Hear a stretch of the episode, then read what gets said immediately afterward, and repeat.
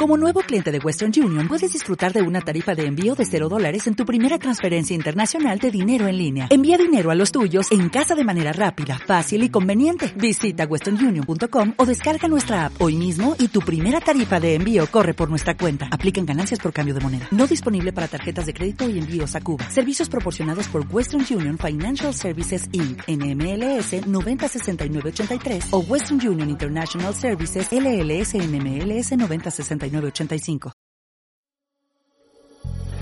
Hola, soy el pastor Billy Bunster. Bienvenido al podcast de Centro Cristiano Internacional. Esperamos que este mensaje sea de inspiración y ayuda para tu vida. Dios te bendiga.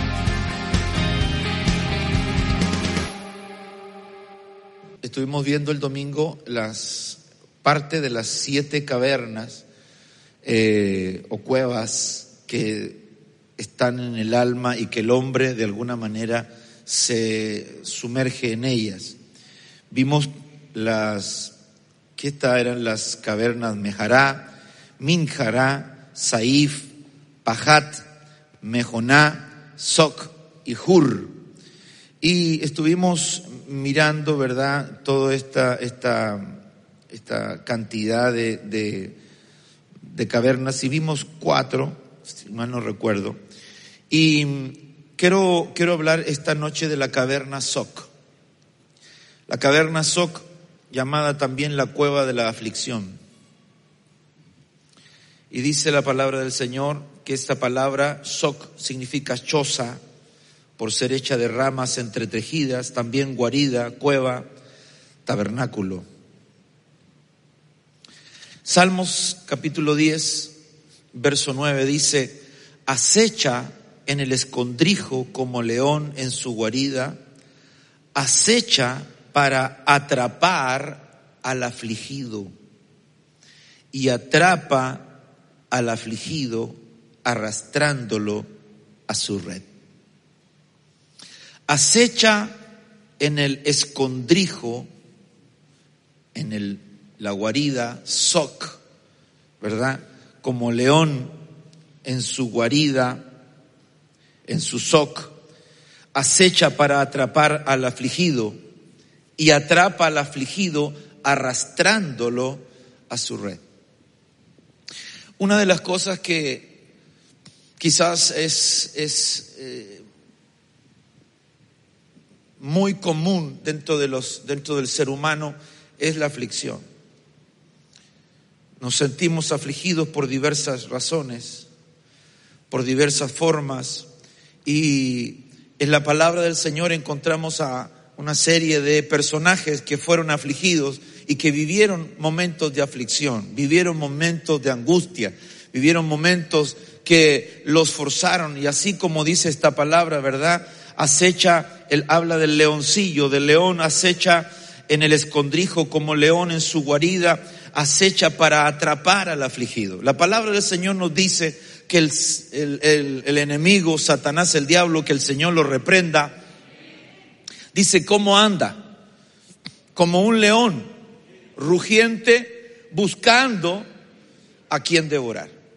Él anda buscando a alguien para atraparlo, para llevarlo a su red, para llevarlo a su guarida, para llevarlo a su escondrijo. Y nosotros encontramos en la palabra del Señor una serie de eh, hermanos, hermanas eh, que vivieron esta, esta situación. En el libro de Ruth vemos a una mujer llamada Noemí. Y Noemí dice en Ruth 1.21, llena me fui, pero vacía me ha hecho volver el Señor. ¿Por qué me llamáis Noemí? Noemí significa placentera. Ya que el Señor ha dado testimonio contra mí y el Todopoderoso me ha afligido. Muchas veces echamos la culpa a Dios y echamos sobre Dios nuestra responsabilidad. Somos nosotros. ¿Quién fue, quién se fue a los campos de Moab? Ruth, Elimelech, con sus hijos. ¿A dónde no debía de ir? Pues a los campos de Moab. ¿Dónde el Señor los iba a sustentar? En Belén en la casa del pan. Sin embargo, ellos miran lo que hay al otro lado. Ellos empiezan a mirar lo que hay en el otro, en el otro lugar.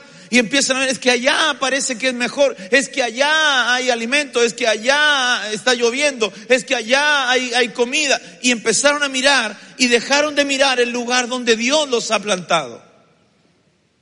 ¿Aló? Es, es interesante, hermanos, ver que, que Dios tiene un lugar donde Dios te planta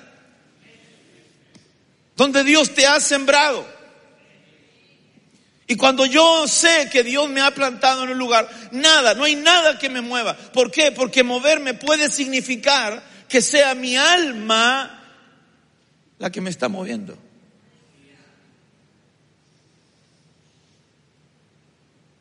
Sin embargo, esta mujer dice, el Todopoderoso me ha afligido.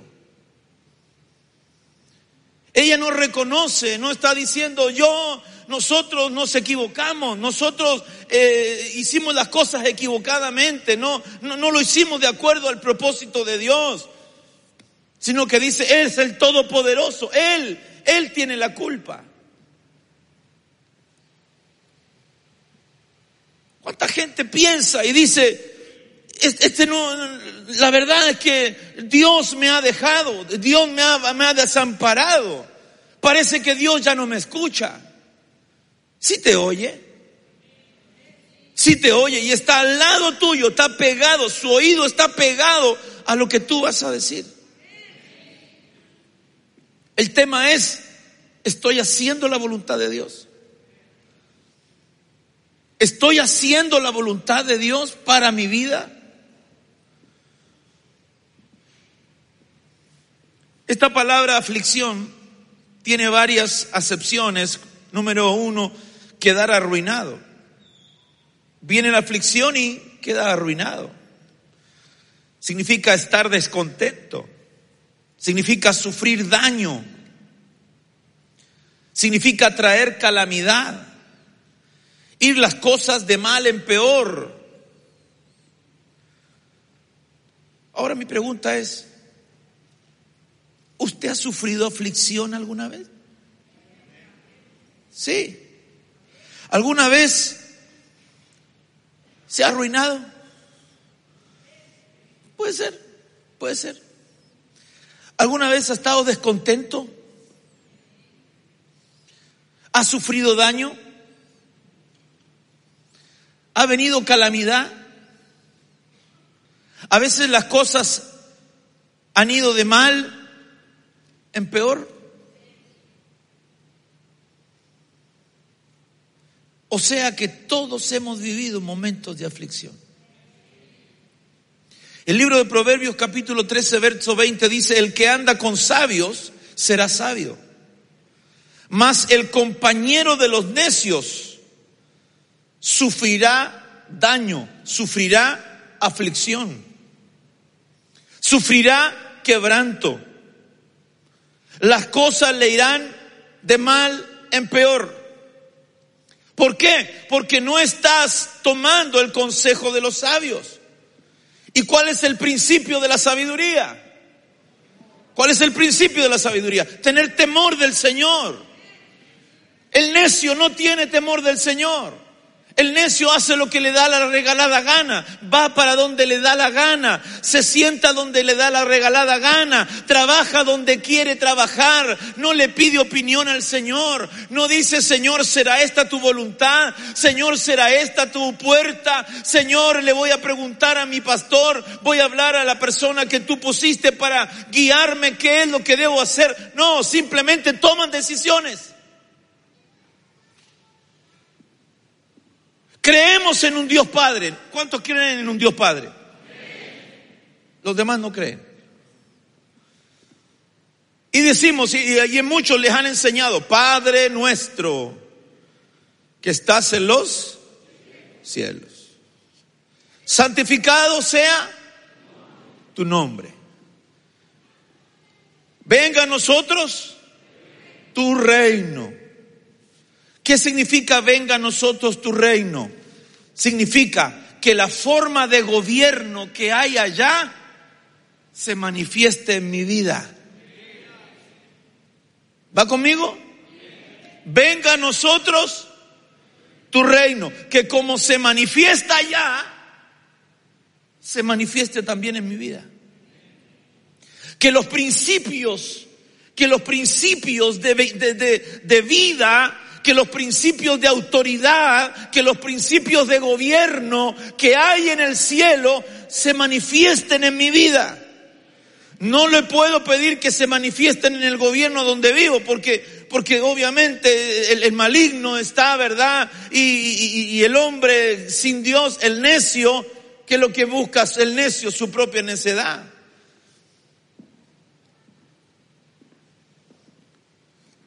Le voy a decir una cosa, no le va a gustar, pero se la voy a decir.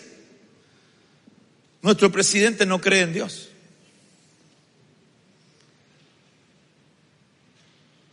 Nuestra secretaria de general de gobierno no cree en Dios.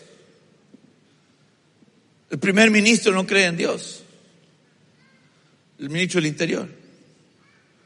La ministra del Interior. La vocera de gobierno no cree en Dios. De hecho, ella dijo, yo no sé por qué tengo que hacer leyes en el nombre de Dios si yo no creo en Dios. ¿Y qué dice el necio? ¿Qué dice la Biblia con respecto al necio? ¿Dice el necio en su corazón? No hay Dios. Perdónennos para los que son nuevos, pero somos guiados por necios.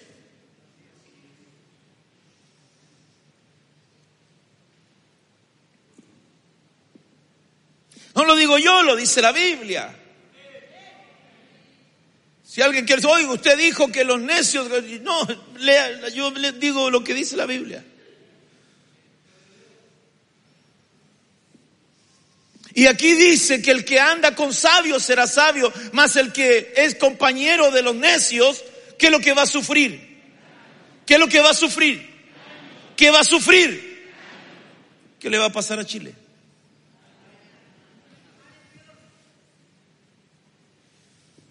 E, e, es lamentable. Ahora, ¿dónde me resguardo yo? Que la Biblia dice que cuando venga, cuando venga el caballo negro, ¿verdad? Dice, pero no dañes ni el vino ni el aceite. No me vayan a tocar a los ungidos. ¿Cuántos dicen amén? Dele palmas al Señor. No me toque al ungido, al ungido no me lo toque. No me toque a los santificados, no me toque a los que son apartados. Porque a los santos del Señor, el Señor los guarda, el Señor los cubre, el Señor les provee, el Señor los vivifica, el Señor los saca de toda aflicción. Alguien dice amén. Dele palmas al Señor por eso.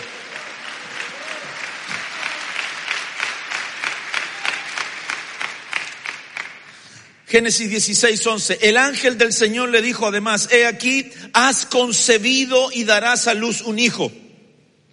Atento, y le llamarás Ismael, esta es Agar. Y dice, porque el Señor ha, ha oído, haga así conmigo, oído. El Señor oye mi aflicción. El Señor oye la aflicción de sus hijos. He oído la aflicción de mi pueblo, he oído el clamor de mi pueblo y que llevan ya 430 años de esclavitud. He oído el clamor de ellos y ahora yo voy a venir en su ayuda. Clama a los justos y Jehová los oye y los libra de todas sus angustias. ¿Por qué? Porque el Señor oye nuestro clamor, Él oye nuestra oración, Él oye nuestra súplica. Están atentos tus oídos a la oración en este lugar. Alguien dice amén. Pero fíjese que Él no solamente oye la aflicción, también la ve. Génesis 29, 32, y concibió Lea y dio a luz un hijo y le puso por nombre Rubén, pues dijo, por cuanto el Señor ha visto mi aflicción. El Señor oye tu aflicción, el Señor ve tu aflicción.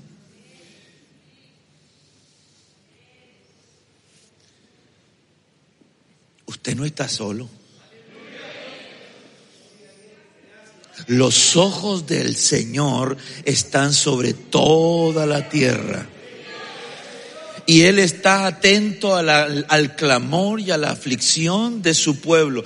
No dice no van en, el mundo, dice en el mundo tendréis aflicción. Nunca nos han, nos han mentido. Él no nos miente. Vamos a tener aflicción. Tener aflicción no es pecado. Atento, estar en aflicción no es estar en pecado. Pecado es cuando hierro el blanco. Me vino la aflicción. ¿Y qué es lo que hago yo? En vez de buscar a Dios, busco mis propias respuestas. La hago peor. Me junto con necios. ¿Cómo me va a ir? Mal. Voy rápido. Génesis 41, 50. Digo voy rápido porque tenemos Santa Cena. 41, 52. Y el segundo le puso el nombre de Efraín porque dijo, Dios me ha hecho fecundo en la tierra de mi aflicción. Oiga, pastor, estoy pasando las de Kiko y Caco. Pero va a creer que el Señor me ha bendecido.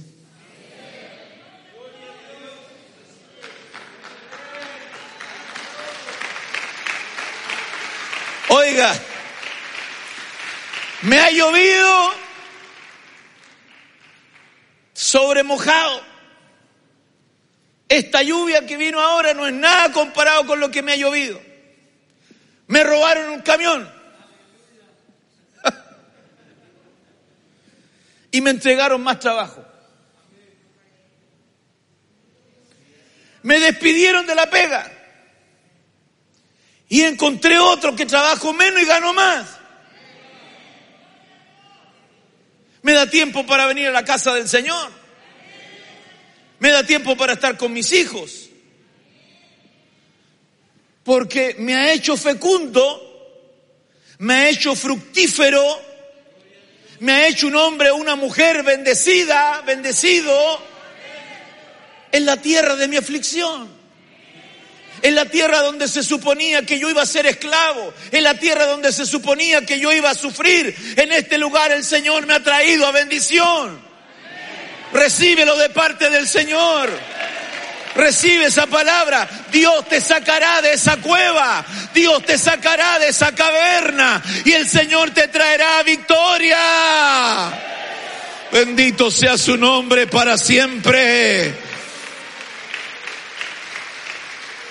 Él te librará del lazo del cazador y de la peste destructora.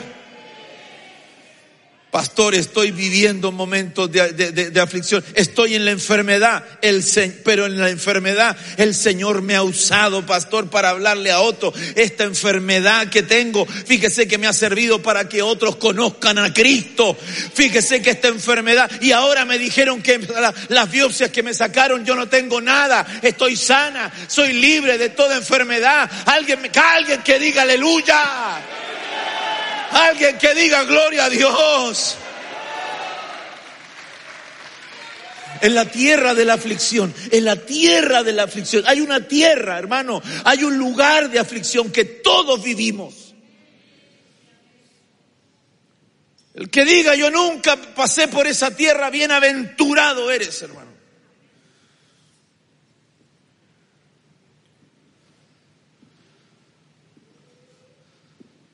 Pero de esa tierra, de esas tierras se sale con honores. De esa tierra se sale con, con gloria. De esa tierra uno sale con, con, con gritos de, de, júbilo, con alegría. De esa tierra se sale con anillo de sellar. De esa tierra, hermano, te dan la tierra por heredad. Hermano, empiezas a cosechar de lo que antes nunca habías cosechado. Empiezas a, ser bendecido. Dios te va a dar ideas, ideas extraordinarias, ideas de Dios que te van a llevar, hermano, a ser un, un hombre, hermano, o una mujer llena de bendición, multiplicación. Es lo que trae para ti el Señor. ¿Cuánto me están entendiendo? Dele palmas al Señor por eso.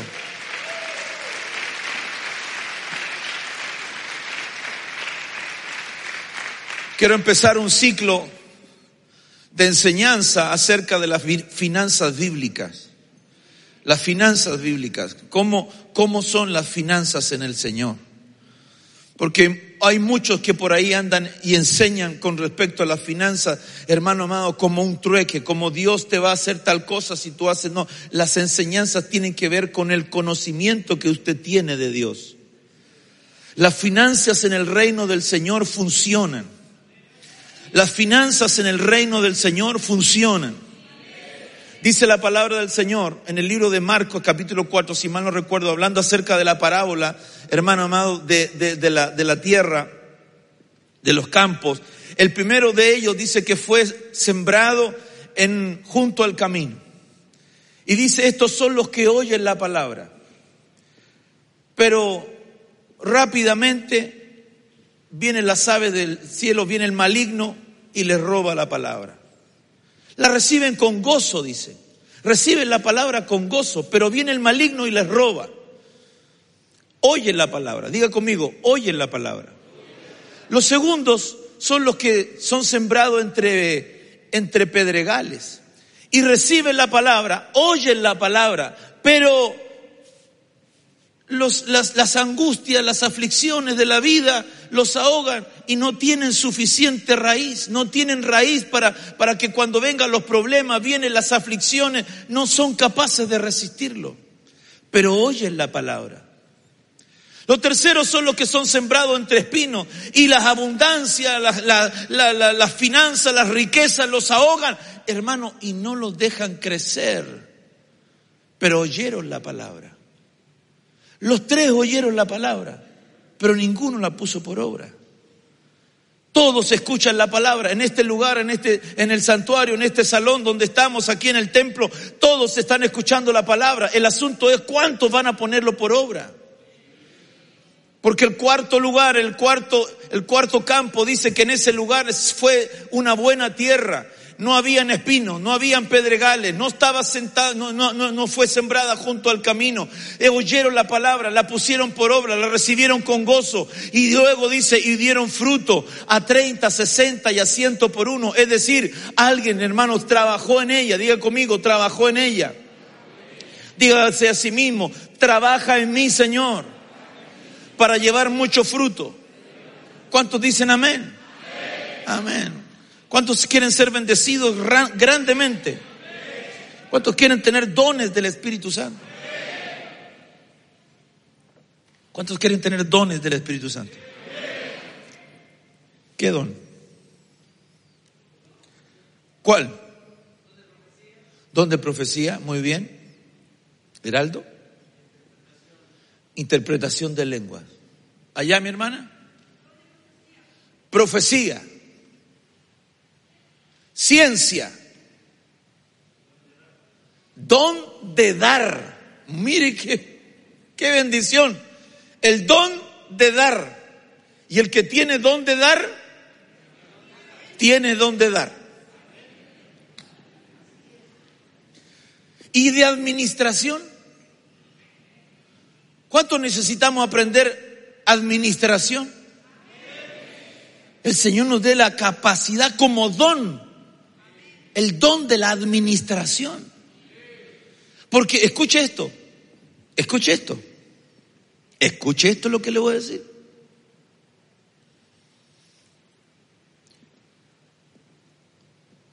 El que tiene don de administración se vuelve millonario.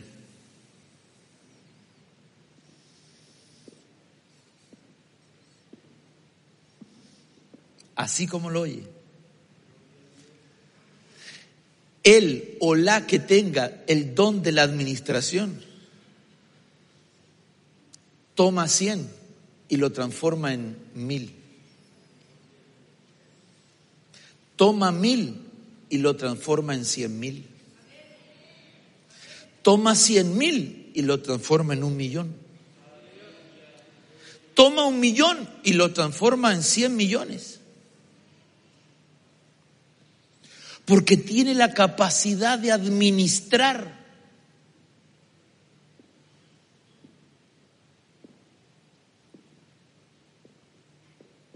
Wow.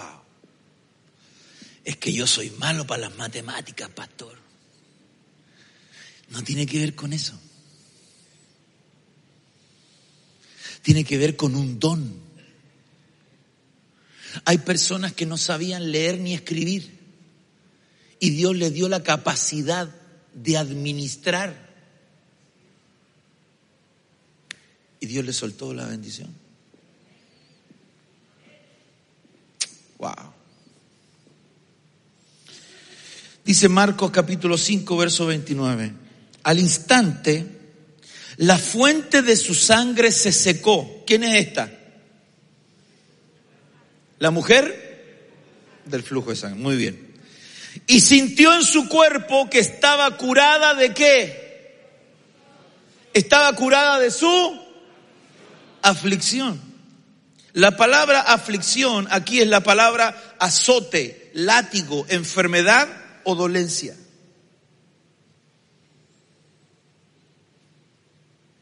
Al instante, ella va a Jesús, toca el borde del manto del maestro, se humilla, se agacha para tocar el borde del manto. Y al instante ella siente en su interior que estaba curada. La mujer sabe. La mujer sabe cuando esas cosas pasan.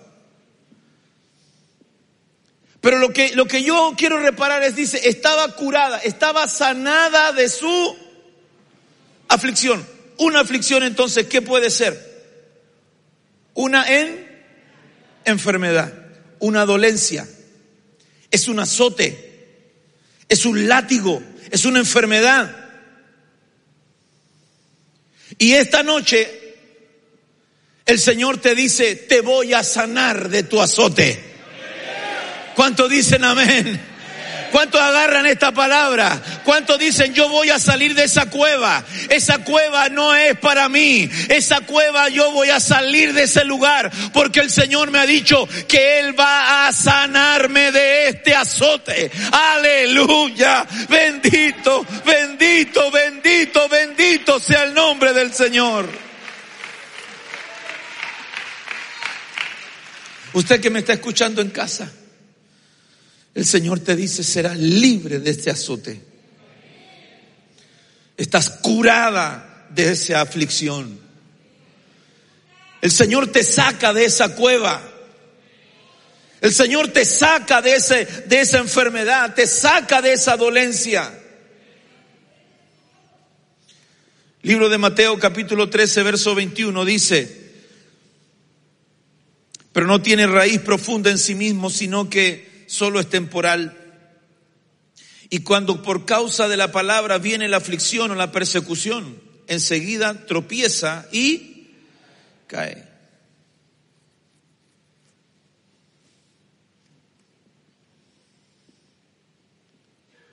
Lo que dice aquí es algo muy serio. Porque muchos van a tropezar en la palabra. Tropiezan en la palabra. Hola. No sé cuántos habemos esta noche aquí.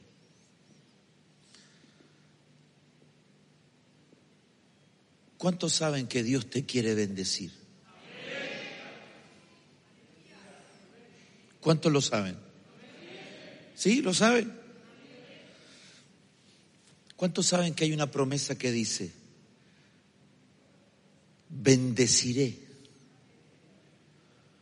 a los que te bendijeren? ¿Cuántos lo saben? Y maldeciré al que a ti te maldiga. Si yo sé que bendiciendo soy bendecido, ¿qué es lo que tengo que hacer? Bendecido. Otra. ¿Cuántos quieren que el Señor le añada años de vida, de salud, de bendición a su vida? ¿Qué dice la Biblia? ¿Cómo usted puede alcanzar honrando, honrando, honra a tu padre y a tu madre para que te vaya y sean alargados tus días. ¿Cómo quiero que sean alargados mi día? Honrando. Quiero que me vaya bien. Quiero que me vaya bien. Honra a tu padre y a tu madre para que te vaya bien. Quiero que me vaya bien, pero no honro a padre y madre. ¿Con qué estoy tropezando? ¿Con qué estoy tropezando? Con la palabra. Es que mi papá fue un desgraciado, pastor. La Biblia nos dice, honra a tu padre y a tu madre, menos si es desgraciado.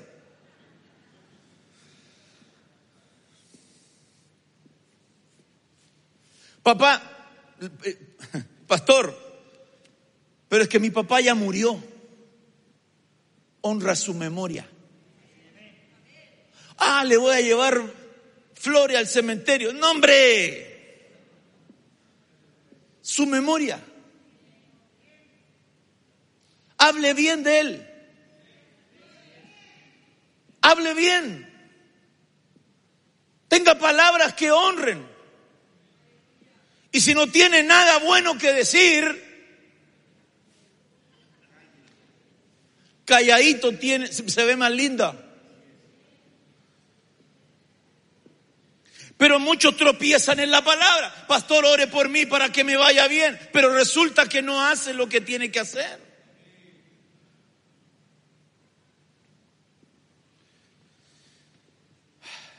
Esta es buena.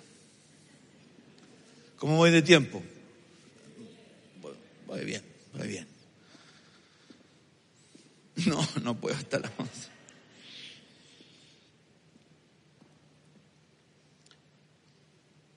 ¿Cuántos saben que hay una potestad llamada devorador? Poquitos. Poquitos porque no les conviene saberlo. ¿Cuántos saben que hay una potestad llamada devorador? Que no importa si usted cree o no cree que existe, es real. Entonces la gente dice, los ignorantes dicen, ya no es necesario diezmar si no es necesario diezmar, tampoco es necesario ofrendar, porque van juntos. Malaquía dice, vosotros me habéis robado en vuestros diezmos y ofrenda. Van juntos. Entonces, como, como ya no existe el devorador, según algunos, algunos mataron al devorador, ya lo vencieron.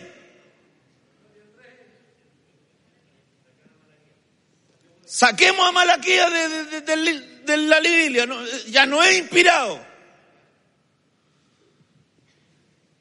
Se disparan en los pies. Así dice el dicho, ¿no? ¿O no? En México dicen así. Aquí no. Es que como vengo llegando de México. Bueno, se pega en un dedo, ahí sí lo entendió. ¿Por qué? Porque no diezma. Reprenderé por vosotros al devorador y abriré ventanas en el cielo hasta que sobreabunde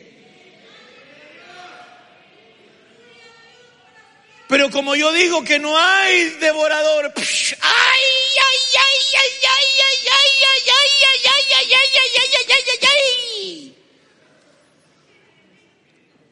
Tropiezo en la palabra.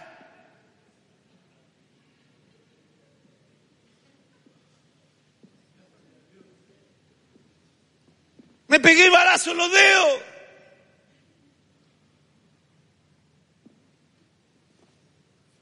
Porque no creo en el diezmo. Entonces no creo en el diezmo, no creo en el devorador, porque van de la mano. Devorador, diezmo, diezmo, devorador. Elías, Jezabel, Jezabel, Elías.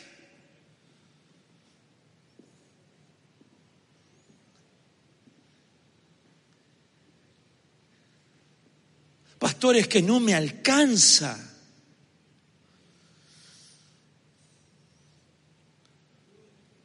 Ahí está el devorador. Pero la Biblia nos dice, si te alcanza, me da. Dice, probadme. Probadme ahora en esto. No, es que yo no quiero probar al Señor, no quiero, no, no, no lo quiero poner a prueba. No, no, no lo quiero poner a prueba.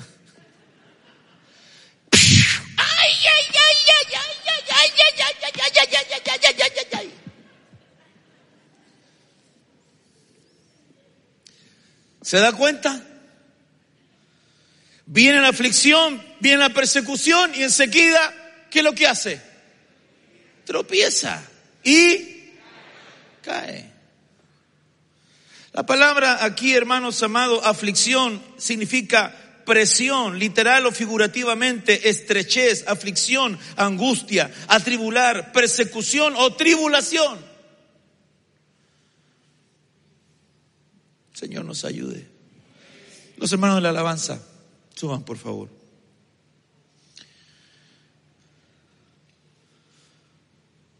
Salmo 27 y termino con esto.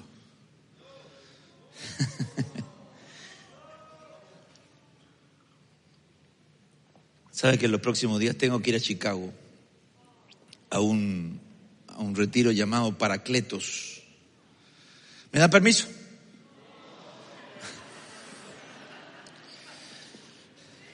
Usted tiene que compartir a su pastor, tiene que enviarlo. ¿Ah? La pastora nunca queda sola. No. Gracias, gracias, gracias, mijito. ¿Usted me da permiso? Muy bien, muy bien. El Ale me dio permiso. ¿A usted le gusta que haga trazos? Ya llegó por quien lloraba. Ah, todas esas cosas. Pero dejo a, mi reemplazante, a Felipe, que lo hace muy bien también. ¿Cuántos bendicen a Felipito? Amén. Y fíjese que allá, yo digo, la primera vez, la primera vez que fui a predicar, bueno, digo, y para terminar, ¡no! Y hermano, sí, me quedé así, hermano. Dije yo, ¿qué le pasó? ¿Se endemoniaron? ¿Qué? Porque de repente los demonios saltan así, ¡No! no, pero sí, ¡no! Y es que ellos, hermano, le dicen, se acostumbraron a que uno lo va a terminar, así que ya no les digo nada, les tiro el último versículo nomás y chao, ah, nomás, para que no me, no me asusten. Dice, porque en el día de la angustia hay un día de angustia. Dígale hermano que está al lado, el Señor te librará en el día de la angustia. Me esconderá en su tabernáculo. En los, aleluya, en los secretos de su tienda me ocultará, sobre una roca me pondrá en alto. Vuelvo a leerlo. En el día de la angustia, número uno, me esconderá en su tabernáculo. Número dos, en los secretos de su tienda. Número tres, sobre una roca me pondrá en alto. El Señor te guardará, el Señor te ocultará. El Señor te bendecirá. El Señor no permitirá que el enemigo venga y te ataque, sino que en ese día, en ese día de la angustia, te esconderá, hermano amado, en su tabernáculo, en el secreto de su tienda, te ocultará y en una roca te pondrá en alto. El Señor ha prometido que usted y yo, en medio de la aflicción, no estaremos solos. Vamos, alguien tiene que decir gloria a Dios. En medio de la aflicción, te ocultará, te levantará, te esconderá. El Señor va a estar contigo. Quiero que levantes tus manos al cielo. Padre, en el nombre de Jesús. Hoy vamos delante de tu presencia. Señor, en estas cavernas en las cuales, Señor, tú, Señor, nos has advertido que debemos de salir. Que sea tu mano poderosa, Señor, sobre nosotros. Que el Espíritu de Cristo venga sobre nuestros corazones reconocemos tu misericordia, reconocemos tu bondad, reconocemos que sin ti nada podemos hacer y que en el día de la aflicción tú estarás con nosotros. Que el día en que temo yo en ti confío y que todas las cosas en ti, Señor, son para mi bendición. En el día de la angustia, en el día de la aflicción, en el día de la prueba, tú me guardarás. Tú me colocarás en alto y me enseñarás justicia. No me juntaré con necios, Señor, porque hay necedad solo en su boca y en sus labios, sino que buscaré la sabiduría de Dios para nuestras vidas. En el nombre de Jesús. Amén y amén. Gloria al Señor.